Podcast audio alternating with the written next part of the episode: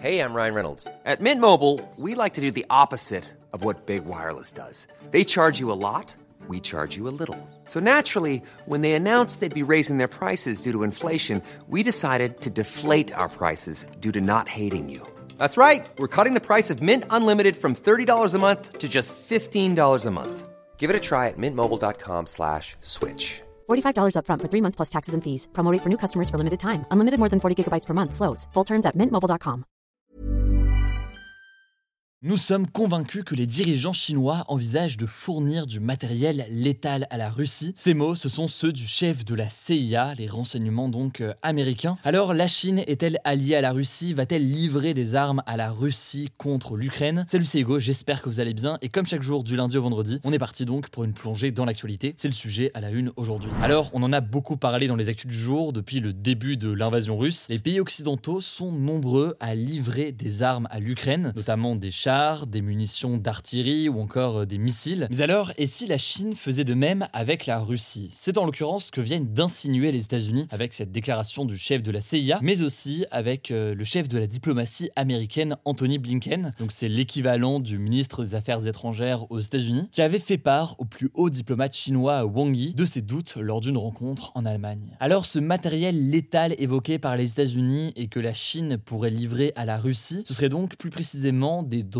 et des munitions. C'est ce qu'indique le Wall Street Journal ainsi que la chaîne NBC qui cite des responsables non identifiés. Mais en l'occurrence, ce n'est pas tout puisque euh, selon le média allemand Der Spiegel, eh bien une entreprise chinoise négocierait avec l'armée russe pour produire des drones kamikazes dans le but donc de potentiellement frapper des cibles en Ukraine. Les drones kamikazes, c'est donc euh, des drones capables de transporter des charges explosives et donc qui explosent en atterrissant. Je vous en ai parlé dimanche dernier dans notre vidéo sur notre chaîne YouTube principale. Alors, faut savoir que la Chine vend des armes depuis des années. Elle a d'ailleurs beaucoup aidé certains pays comme le Pakistan ou encore l'Iran dans le développement de leur programme nucléaire militaire. Mais alors, qu'en est-il réellement de sa position vis-à-vis de la Russie? Eh bien, au sujet des armes, le gouvernement chinois aujourd'hui nie complètement les accusations euh, des États-Unis. Le ministère des Affaires étrangères chinois, par exemple, a déclaré ce lundi que la Chine a toujours eu, je cite, une position claire et cohérente sur la situation euh, en Ukraine et en tentant de maintenir le dialogue avec les deux camps. Il faut dire qu'effectivement, jusqu'ici, la position chinoise a assez peu évolué depuis le début de la guerre. La Chine a refusé de mettre en place quelconque sanction. Elle a continué à entretenir des liens diplomatiques et économiques importants avec euh, la Russie. Et les liens économiques, d'ailleurs, se sont même renforcés ces derniers mois. En effet, le commerce entre la Chine et la Russie a atteint un niveau record en 2022, soit une augmentation de 29%. Ça rejoint donc ce que l'on disait il y a quelques jours avec la Russie qui cherche des nouveaux partenaires économiques et se tourne donc davantage vers l'Asie. Et en fait, si on est réaliste, aujourd'hui, la Chine n'a pas intérêt à se froisser avec la Russie. Elle a même intérêt en fait à constituer potentiellement un front anti-occidental pour dire donc qu'il existe un autre modèle de développement que celui donc qui est poussé par les occidentaux, que ce soit donc l'Europe ou alors évidemment les États-Unis. Bref, la Chine développe ses relations économiques avec la Russie et pour autant, elle tente de se placer en médiateur du conflit. Elle affirme donc vouloir œuvrer pour la paix et organiser des négociations entre les deux pays. Faut savoir que c'est une position qui avait été adoptée jusque-là sans succès par euh, la Turquie. Et euh, le gouvernement chinois a notamment publié vendredi dernier un plan de paix, un plan en 12 points, dans lequel il appelle l'Ukraine et la Russie au dialogue et à la désescalade du conflit. La Chine veut donc se poser en médiateur, mais elle ne veut pas froisser non plus euh, la Russie. Typiquement, elle ne condamne pas officiellement la Russie dans cette invasion, mais elle le fait en fait entre les lignes en affirmant par exemple, je cite, que la sécurité d'un pays ne doit pas être recherchée au détriment des autres, ni être obtenue par l'expansion ou le renforcement de blocs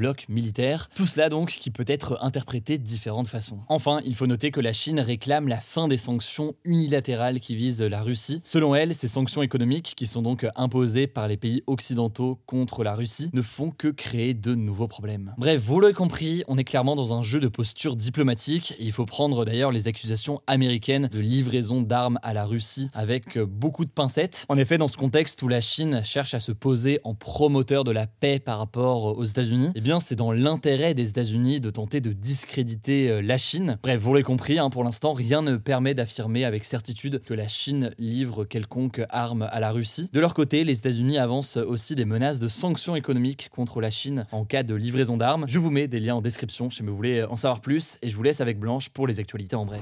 Merci Hugo et salut tout le monde. On commence avec une première actu. En France, tous les syndicats de la SNCF appellent à une grève reconductible à partir du 7 mars pour protester contre la réforme des retraites. Concrètement, ça veut dire que le mouvement de grève au sein de la SNCF va commencer le 7 mars et pourrait ensuite durer plusieurs jours de suite. L'objectif pour les syndicats, c'est de mettre la pression sur le gouvernement et potentiellement le faire céder sur certaines revendications, la principale étant le report de l'âge légal de départ à la retraite de 62 à 64 ans. Deuxième actu, toujours en France, Noël Legrette, le président de la Fédération française de football, a démissionné de son poste ce mardi. Il était président de la FFF depuis 2011. En fait, Noël Legrette faisait l'objet d'une enquête pour harcèlement moral et sexuel après les accusations de plusieurs femmes dans les médias. Un rapport interne initié par la ministre des Sports avait notamment affirmé qu'il n'était plus légitime pour diriger et représenter le football français. C'est donc le vice-président de la FFF, Philippe Diallo, qui le remplace jusqu'en juin 2023. Et suite à cette démission, Noël Legrette devrait continuer de diriger le bureau parisien de la FIFA, donc l'instance qui gère le football dans le monde. Il avait été nommé à cette fonction en janvier 2022. Au passage, vu qu'on parle de football, on a appris ce lundi soir que le joueur du Paris Saint-Germain,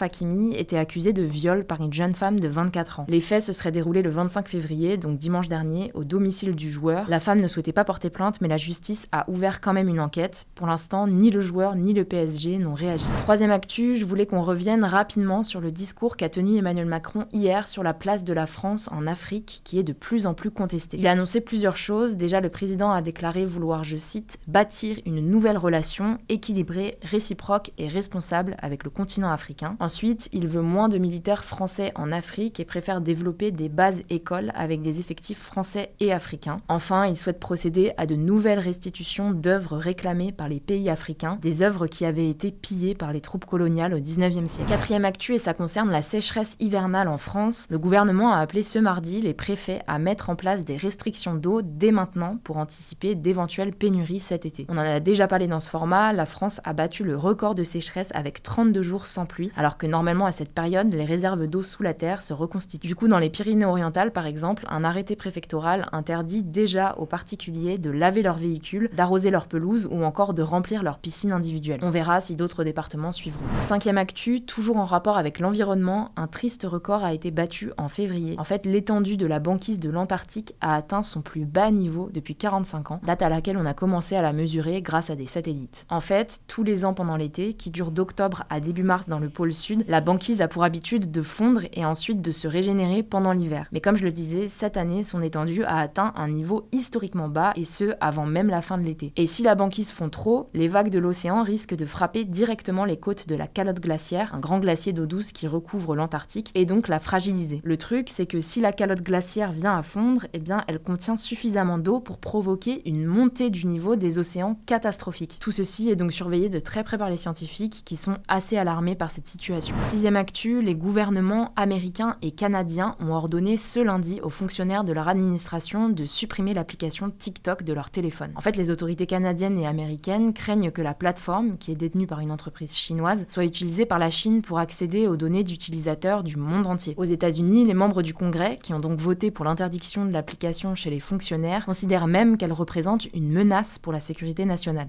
La Commission européenne avait d'ailleurs elle aussi interdit TikTok à ses fonctionnaires il y a quelques jours pour protéger l'institution. On verra ce qu'il en est pour la France, pour l'instant rien n'a été décidé. Septième actu, rapidement, les touristes étrangers ont rapporté 58 milliards d'euros à la France en 2022 et c'est un record selon l'agence Atout France. Alors ces recettes records, elles s'expliquent par deux choses. La première, c'est le retour massif des touristes européens et des Américains après quasiment trois années de restrictions liées à la pandémie. La deuxième, c'est la hausse générale des prix qui augmente mécaniquement le montant des recettes en valeur. Alors parmi les étrangers qui ont le plus dépensé en France, on retrouve les Belges avec 7,3 milliards d'euros, les Allemands avec 6,5 milliards d'euros et enfin les Britanniques avec 6,2 milliards d'euros. Les Américains sont en cinquième position avec 5,6 milliards d'euros de dépenses cumulées en 2022. Enfin, on finit sur une note positive pour l'environnement. En Australie, grâce aux efforts de conservation, 26 espèces d'animaux ne sont plus menacées d'extinction. En fait, en 2019 et 2020, des gigantesques incendies ont ravagé le pays et ont conduit au déplacement ou à la mort de 1 à 3 milliards d'animaux, ce qui a fortement mis en danger la biodiversité locale. Suite à